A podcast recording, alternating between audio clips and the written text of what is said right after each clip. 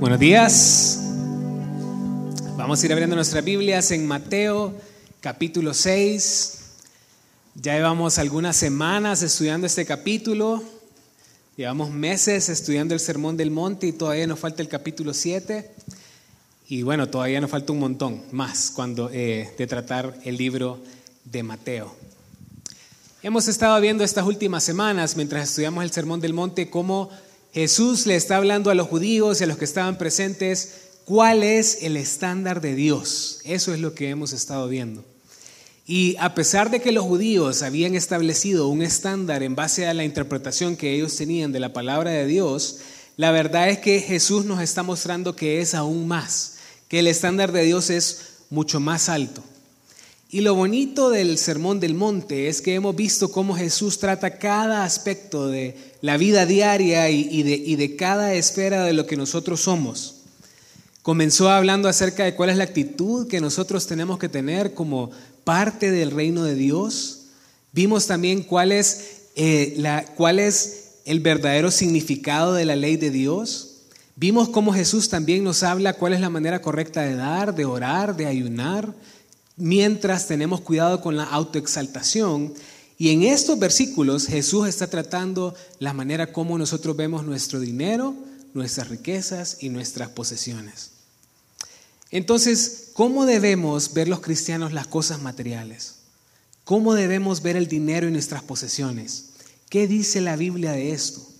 ¿Cuál es la perspectiva correcta que nosotros deberíamos tener ante los lujos y las necesidades de la vida? En estas últimas dos semanas, el pastor Daniel nos habló acerca de la primera parte de este tema.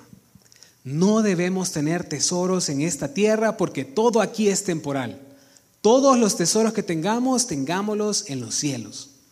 No debemos poner nuestra mirada en las cosas de este mundo porque eso va a apartar nuestra mirada de lo eterno.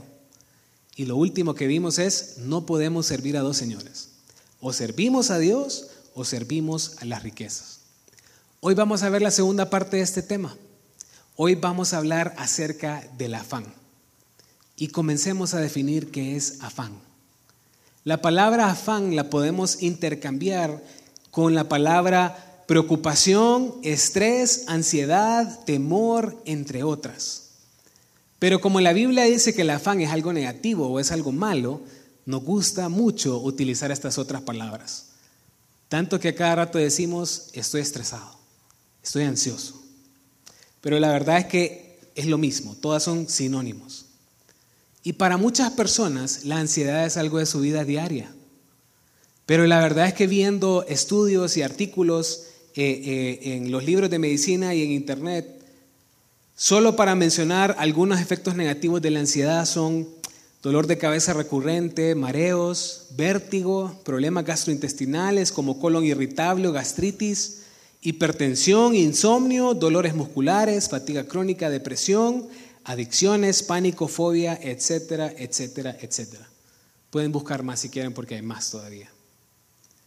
Pero aparte de que la ansiedad tiene efectos negativos de nuestra vida diaria, más que eso, la ansiedad es pecado. Porque el afán es desconfiar de Dios y desconfiar de su palabra. Ahora piensen en esto que es muy importante. Si desconfiamos que Dios puede proveer las cosas pequeñas de este mundo, ¿cómo podemos confiar que Dios nos puede salvar del castigo eterno? ¿Cómo? Y como hemos visto, el, el, pasaje se divide, es, el pasaje lo estamos viendo desde el versículo 19 hasta el versículo 34. El pastor Daniel nos hablaba de que todos estos versículos son aplicables para ricos y pobres. Pero específicamente del versículo 19 al 24, Jesús está hablando principalmente a aquellas personas que pueden acumular riquezas. Y hoy lo que vamos a ver del versículo 25 al 34 es mayormente los que le cuesta suplir sus necesidades diarias. En el tiempo de Jesús, las clases socioeconómicas eran bien marcadas. Habían personas como Saqueo que tenían un montón de dinero y habían personas que eran jornaleros, pescadores, que si ese día no trabajaban, ese día no comían, porque se les pagaba a diario. Antes de sumergirnos en el pasaje, quiero decirles que yo creo que soy la persona menos indicada para estar hablando de este tema, porque soy una persona que lucho mucho con el estrés, con la ansiedad, con la preocupación. Pero espero que así como el Señor trató conmigo duro esta semana, espero también que pueda ser un mensaje que nos ayude a todos. Vamos a orar. Padre Celestial, gracias por esta mañana, gracias por tu palabra, gracias porque hoy vamos a ver acerca del afán, de la ansiedad, de que no tiene que ser parte de nuestra vida diaria, Señor. Y no debe ser parte de nuestra vida diaria porque tú eres Dios y tú eres nuestro Padre que provee todas las cosas. Gracias, Señor, por esta iglesia y por este pasaje, Señor, en el nombre de Jesús. Amén. Lo primero que vamos a ver entonces es el mandato acerca del afán. Vamos al versículo 25. Mateo 6, 25 dice, Por tanto os digo, no os afanéis por vuestra vida que habéis de comer o que habéis de beber, ni por vuestro cuerpo que habéis de vestir. ¿No es la vida más que el alimento y el cuerpo más que el vestido? Yo creo que el mandato en, en estos versículos es bien claro. No nos afanemos por nuestra vida. No se preocupen, no se estresen por la vida. Y el pasaje comienza por un por tanto, o sea, está diciendo, vamos a dar una conclusión de los versículos anteriores. Y la conclusión es, como van a poner sus tesoros en los cielos, como van a poner su mirada en los reinos de los cielos y como van a dedicarse a servir al Señor Jesús y no las riquezas, entonces ustedes no tienen por qué afanarse por nada de este mundo como todo está allá y nuestra mirada está puesta en el eterno, ¿por qué nos vamos a afanar por las cosas de este mundo? Y piensen en esto. Si Dios me está diciendo que no me tengo que preocupar por ninguna de mis necesidades aquí, eso significa que Él me está diciendo, yo la voy a proveer. Mientras nosotros ponemos nuestra mirada allá, Él se preocupa por nuestras cosas aquí. Y eso no solo lo vemos en este pasaje, lo vemos a lo largo de toda la Biblia. Ahora, este verbo es un imperativo presente continuo. ¿Qué significa eso, José? Significa paren de continuamente afanarse en su vida. Paren de continuamente afanarse en su vida. Y esta es la primera vez que Jesús en el capítulo 6 asume que nosotros estamos haciendo algo negativo. En los versículos anteriores, Él comienza diciendo, cuando den cuando oren, cuando ayunen. O sea, son cosas que Él asume que nosotros hacemos de manera positiva. Pero esta es la primera vez que Él asume que nosotros hacemos algo negativo, que nos afanamos. ¿Y alguno de nosotros puede decir que no lucha con el afán? Bueno, nadie dijo amén. Ok, todos estamos en la misma página entonces. Créanme que yo he conocido personas muy frescas, pero los he visto estresados también. Así que todos, todos luchamos con esta área en nuestra vida. Y Jesús dice, no os afanéis por vuestra vida. En otras palabras, no se preocupen por las cosas de este mundo, por las cosas de la vida diaria. ¿Y qué cosas? Jesús sigue dando la lista. Dice, que habéis de comer o que habéis de beber, ni por vuestro cuerpo que habéis de vestir. Comida, bebida, cuerpo y vestido. Cuatro cosas básicas de nuestra vida diaria.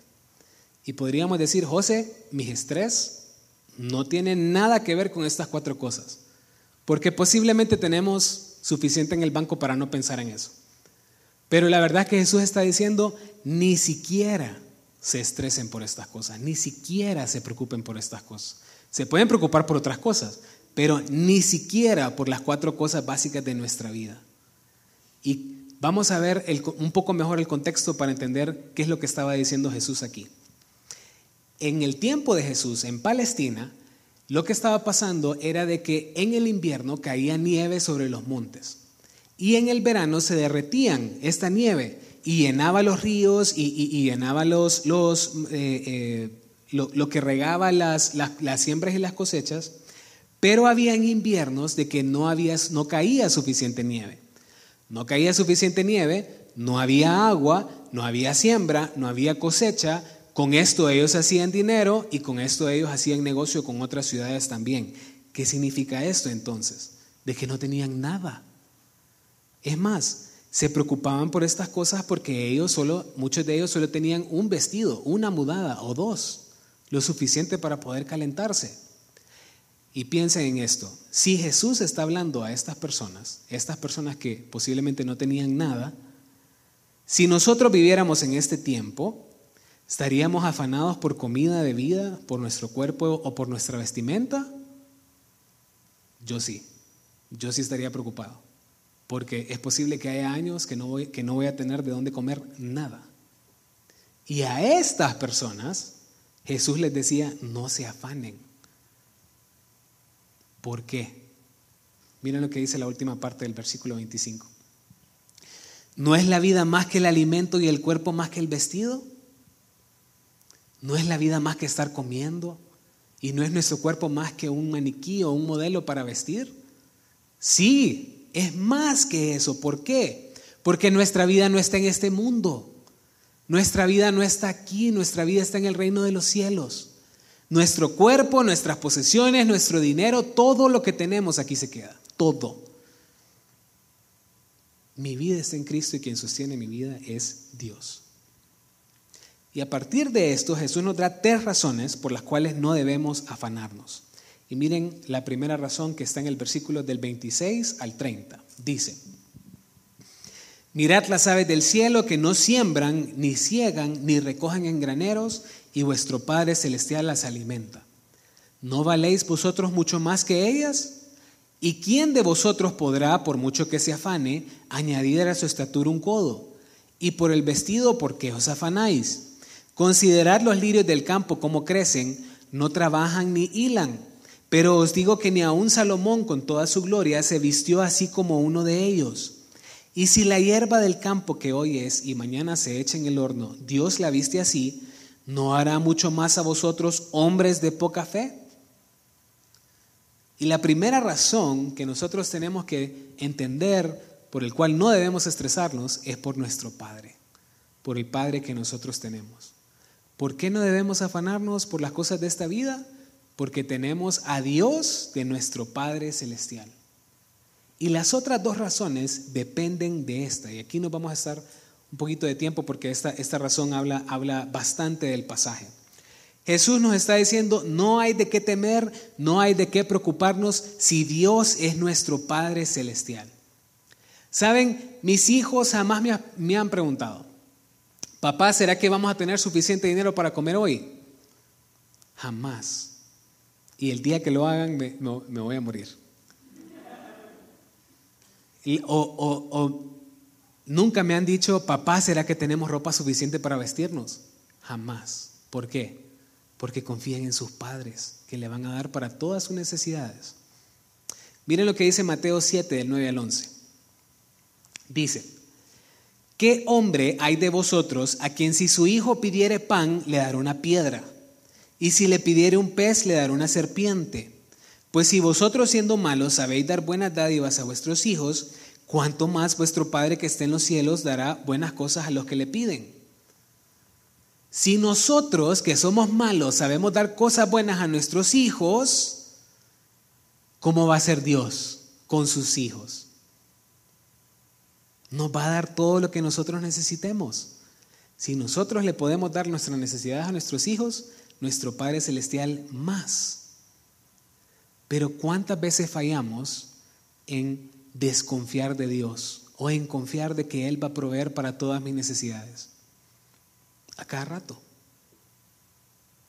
Y solo hay dos razones para que desconfiemos de Dios. Una, porque no le conocemos, porque no tenemos una relación con Él. Y la otra es porque no le creemos. Porque Él puede ser nuestro Padre, pero no creo en lo que Él me dice en su palabra y en sus promesas. Y a partir de aquí Jesús utiliza tres ilustraciones para enseñarnos cómo es nuestro Padre Celestial. Miren el versículo 26 otra vez. Dice, Mirad las aves del cielo que no siembran, ni ciegan, ni recogen en graneros, y vuestro Padre Celestial las alimenta. ¿No valéis vosotros mucho más que ellas?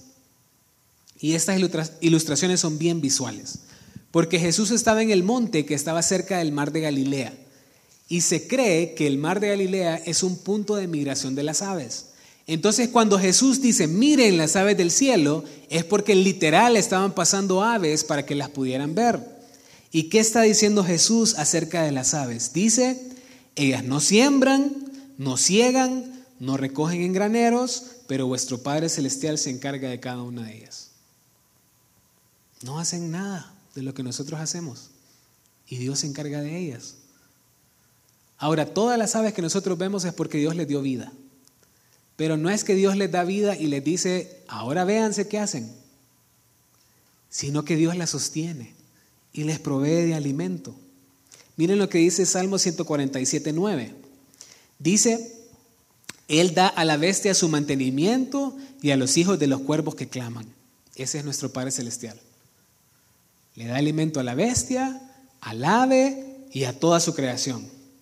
Y la sostiene. Y si Dios tiene cuidado de sus criaturas y de su creación, ¿no va a tener cuidado de sus hijos? Sí, nos va a alimentar. Ahora podríamos tomar una actitud negativa a, esto que estamos viendo aquí. Y podríamos decir, bueno, voy a hacer mi nido, me voy a poner en un árbol y voy a esperar de que Dios me dé alimento. Pero no es así, porque saben, las aves trabajan bastante también. Tienen que ir a buscar a los gusanos para poder alimentarse y poder alimentar a sus crías también. Cuando es tiempo de invierno y que tienen que emigrar de un lado a otro, ellas salen también y trabajan duro. El hecho de saber de que Dios sostiene a sus hijos no nos quita la obligación de trabajar, pero sí quita de nuestra mente el afán de que tengo que buscar estas cosas porque Dios me las provee. Dios provee para cada una de nuestras necesidades. ¿Dependemos de Dios para proveer nuestro alimento? o nos afanamos por lo que vamos a comer. Segunda ilustración, miren lo que dice el versículo 27. ¿Y quién de vosotros podrá, por mucho que se afane, añadir a su estatura un codo? La medida de un codo es literal de nuestro codo a la punta de nuestros dedos. Depende del antebrazo de cada quien, pero era aproximadamente entre 18 pulgadas y 45 centímetros. Yo creo que todos los que estamos aquí queremos ser un, poquito más alto, pero creo que 45 centímetros es un poco excesivo.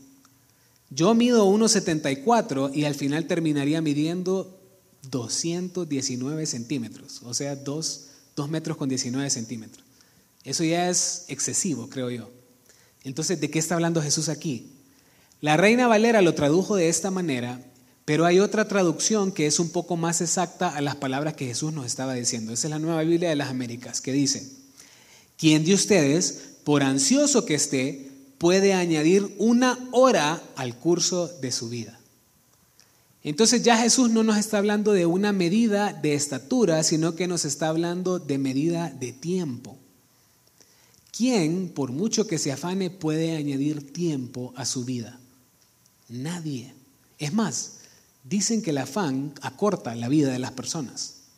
Peor todavía. Primera de Samuel capítulo 2 versículo 6 dice, Jehová mata y él da vida. Él hace descender al Seol y hace subir. O sea, Dios tiene total control de nuestra vida.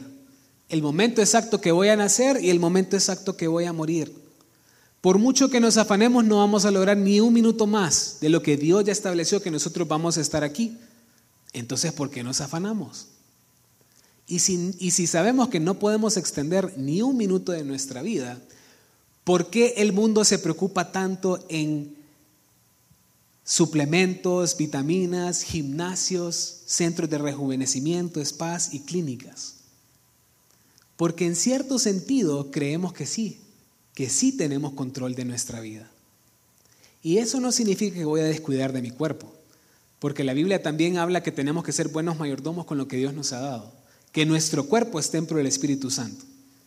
Lo que está diciendo Dios es, no se afanen por su vida, porque yo tengo control de él. No hay nada físico de lo que yo pueda hacer para alargar mis días. Pero saben, la Biblia sí tiene una promesa. ¿Cómo puedo alargar mis días? Miren lo que dice Éxodo 20:12. Dice, honra a tu padre y a tu madre para que tus días se alarguen en la tierra que Jehová tu Dios te da. Y saben, ese no es el único mandamiento en la Biblia que habla acerca de alargar nuestros días. Hay varios. Entonces, lo que nos está diciendo ahí es, si nosotros obedecemos a Dios y obedecemos su palabra, vamos a tener largos días en esta tierra.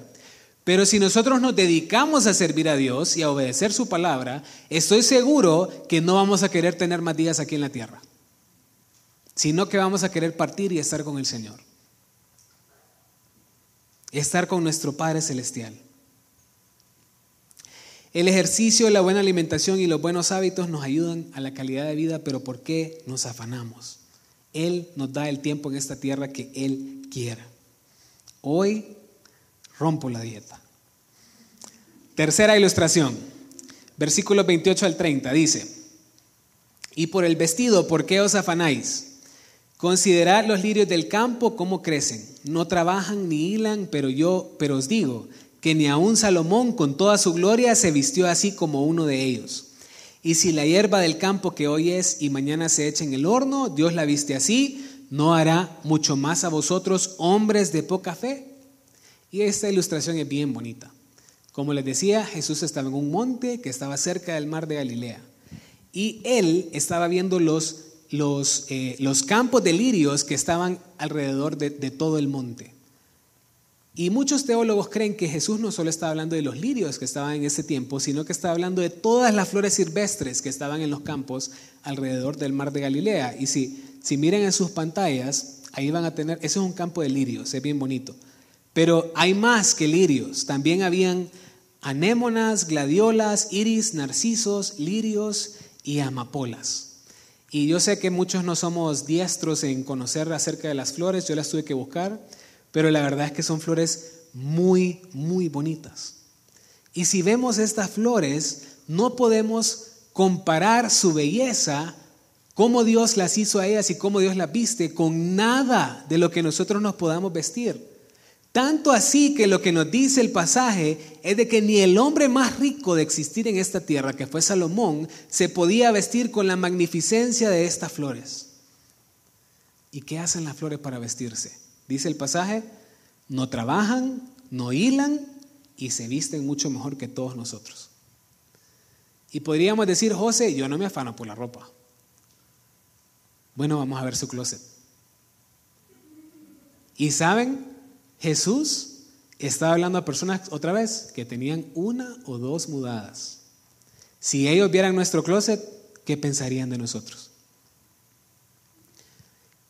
Ahora, miren lo que dice Pedro en lo que debemos ocupar en la manera como nos vestimos. Primera de Pedro capítulo 3, versículo 3 y 4 dice, Vuestro atavío no sea el externo de peinados ostentosos, de adornos de oro o de vestidos lujosos, sino el interno, el del corazón, en el incorruptible ornato de un espíritu afable y apacible que es de grande estima delante de Dios. Este pasaje era específicamente para mujeres. Pero la verdad es que hoy hay hombres que se preocupan más por lo externo que las mujeres también.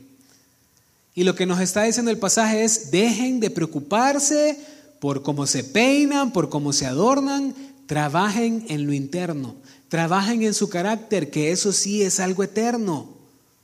La ropa hoy me queda bien, ya mañana se decolora, o ya mañana está pasada de moda, o aumento dos libras y ya no me quedo bien. Pero algo que nunca se va a deteriorar es nuestro carácter porque tiene de mucha estima y de mucho valor delante de Dios. En eso sí debemos trabajar. Y miren lo que nuevamente lo que dice el versículo 30. Y si la hierba del campo que hoy es y mañana se echa en el horno, Dios la viste así, ¿no hará mucho más a vosotros, hombres de poca fe? Si la hierba del campo hoy se ve así de bonita, y mañana se seca, y los judíos tenían hornos específicos donde podían meter estas flores para poder hacer cierto tipo de alimentos, y solo sirve para echarse ahí, y Dios tiene cuidado de la manera como se ven, ¿será que va a tener cuidado de sus hijos? ¿Será que va a tener cuidado de nuestra vestimenta? ¿Será que va a tener cuidado de cómo nos calentamos? Y estoy seguro que Dios ha provisto mucho más de solo tener vestimenta suficiente para calentarnos. Con estas tres ilustraciones, Jesús nos está diciendo, no hay nada de qué preocuparnos porque Dios nos provee todas las cosas. Tenemos un Padre Celestial que es bueno y que nos da todo lo que necesitamos. Pero termina el versículo 30 con una frase y dice, hombres de poca fe. Si nos preocupamos, ¿qué tipo de fe mostramos? Poca. Una fe bien pequeña. Una fe que no pone su confianza en Dios.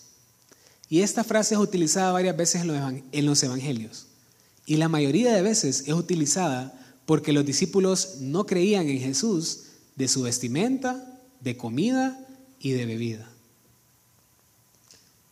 Los discípulos que miraban a cada rato los milagros de Jesús, ¿no será ridículo que ellos pensaran en estas cosas? Y nosotros, que vemos la mano de Dios todos los días en nuestra vida, ¿no será ridículo también pensar en estas cosas o afanarnos? ¿No ha mostrado Dios en nuestra vida cosas aún más grandes? ¿No sabemos que tenemos un Dios infinito y todopoderoso?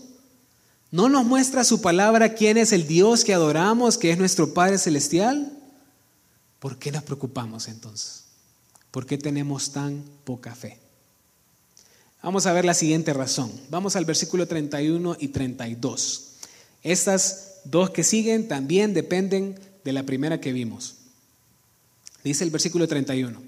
No os afanéis pues diciendo qué comeremos o qué beberemos o qué vestiremos, porque los gentiles buscan todas estas cosas, pero vuestro Padre Celestial sabe que tenéis necesidad de estas cosas. Miren, MacArthur da una parábola de, lo que nosotros estamos viendo ahorita. Y una, un ave se para cerca de una flor y le hace una pregunta y le dice, ¿Por qué será que trabajan tanto estos hombres y se preocupan por todas las cosas? Y la flor le contesta, ¿será que no tienen un padre que cuida de ellos como cuida de nosotros? Y ahí es donde está el problema. Vivimos como si no tenemos un Padre Celestial que cuida de sus hijos. De esa manera. Y miren, el versículo 31 repite nuevamente la frase no os afanéis y repite otra vez las cosas básicas. Eh, por las cuales nosotros nos afanamos, comida, bebida y alimento. Y el versículo 32 nos da la razón por la cual no debemos afanarnos. Y dice que porque esto no es para los hijos de Dios. Esto es cosas por las cuales se tienen que preocupar la gente que todavía está sumergido en este mundo.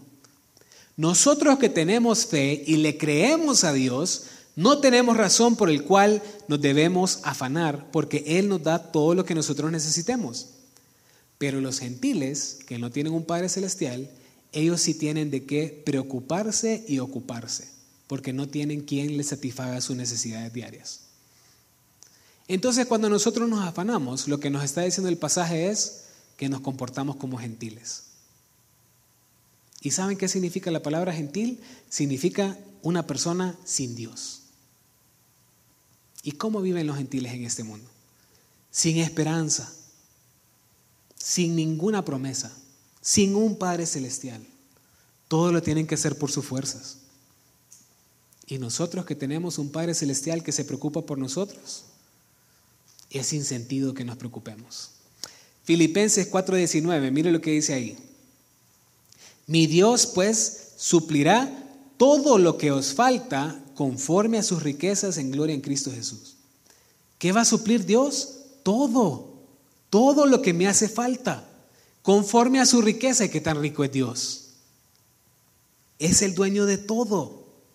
Y no solo habla de mis necesidades físicas, habla de mis necesidades espirituales también.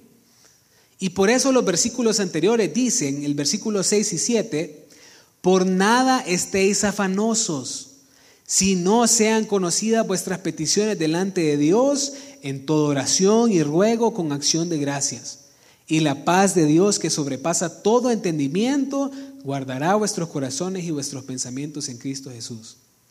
No se afanen, no se preocupen.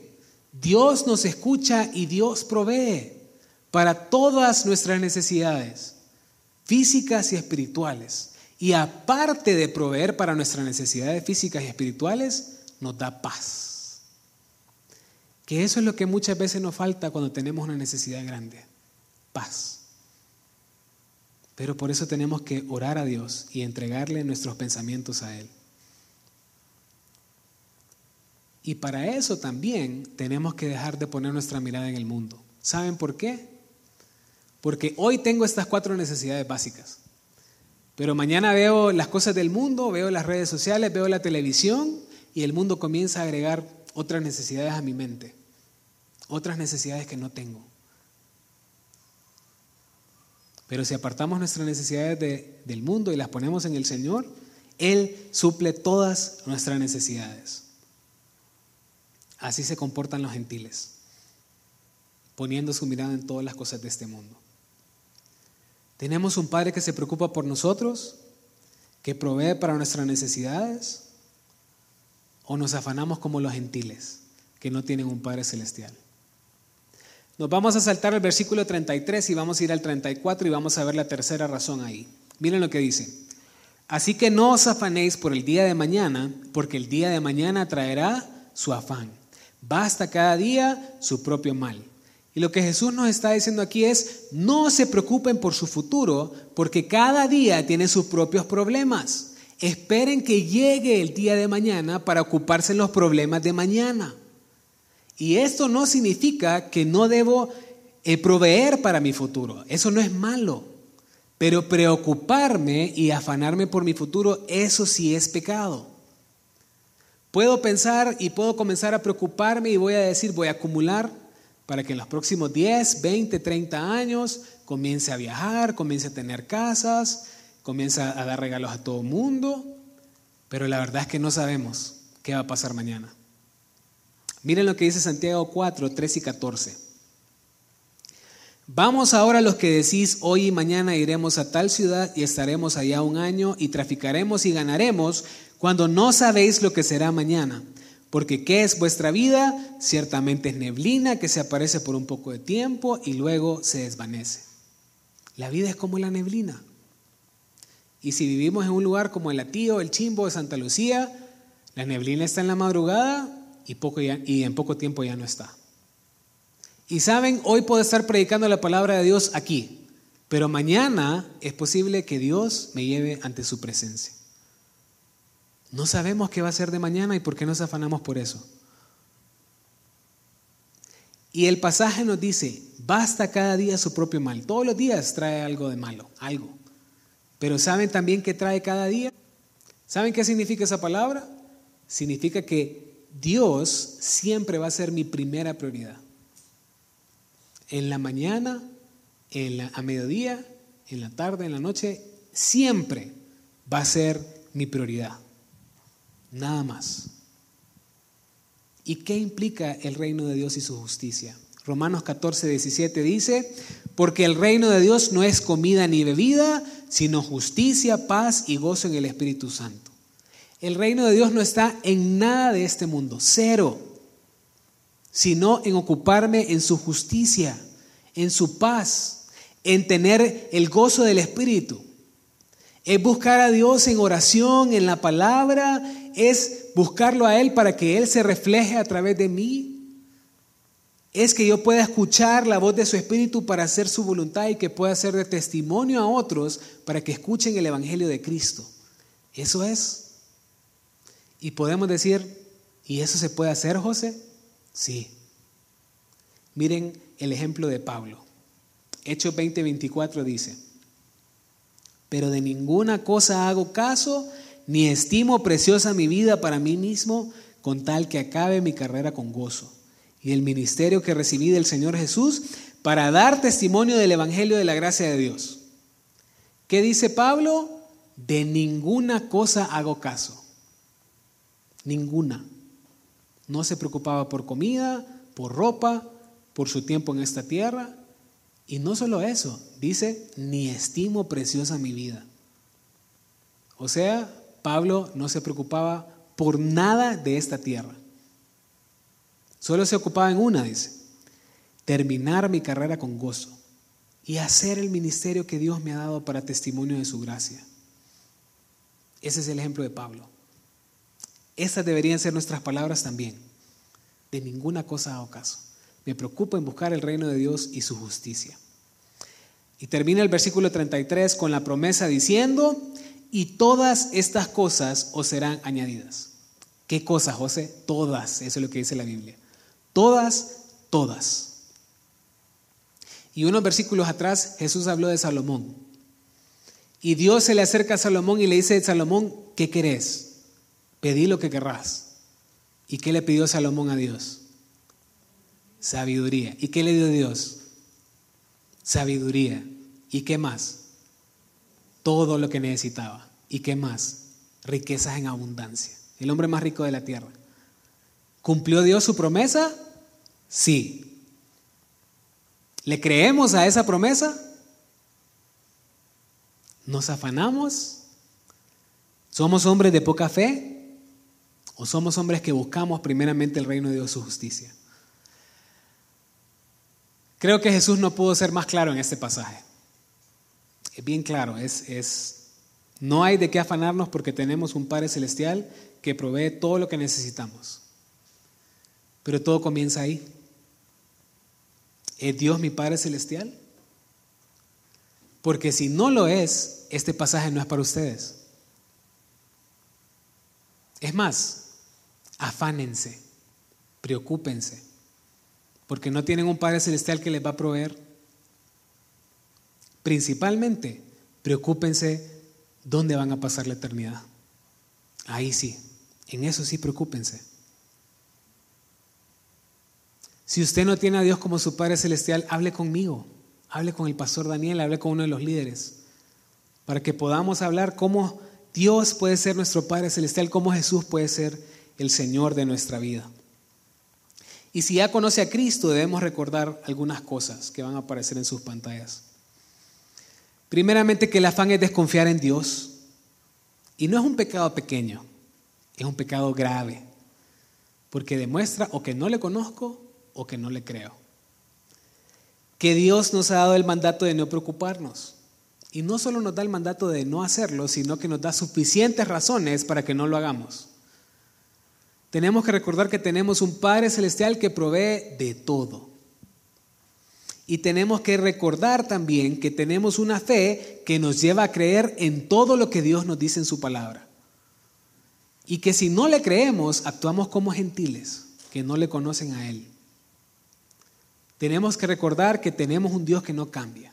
Así como nos sostiene en el pasado, nos sostiene hoy y nos sostendrá para siempre. Y por último, que la solución es buscar primeramente el reino de Dios y su justicia y todo lo demás será añadido. Mi oración como iglesia primero es que dejemos de usar estas palabras. Y después que comencemos a confiar en Dios, en todo, en todo, hasta en lo básico. No se preocupen. Oremos. Padre Celestial, gracias por esta mañana, gracias por tu palabra, gracias por quien eres también, Señor, gracias que eres nuestro Padre que provee para cada una de nuestras necesidades. Gracias, Señor, porque nos das una solución al afán también, Señor, que nos destruye, Padre. Y gracias porque en toda tu creación vemos cómo la sostienes y sabemos que vas a sostener a tus hijos también, Padre. Te amamos, Señor, y gracias por tu cuidado hacia nosotros, Padre. En el nombre de Jesús. Amén.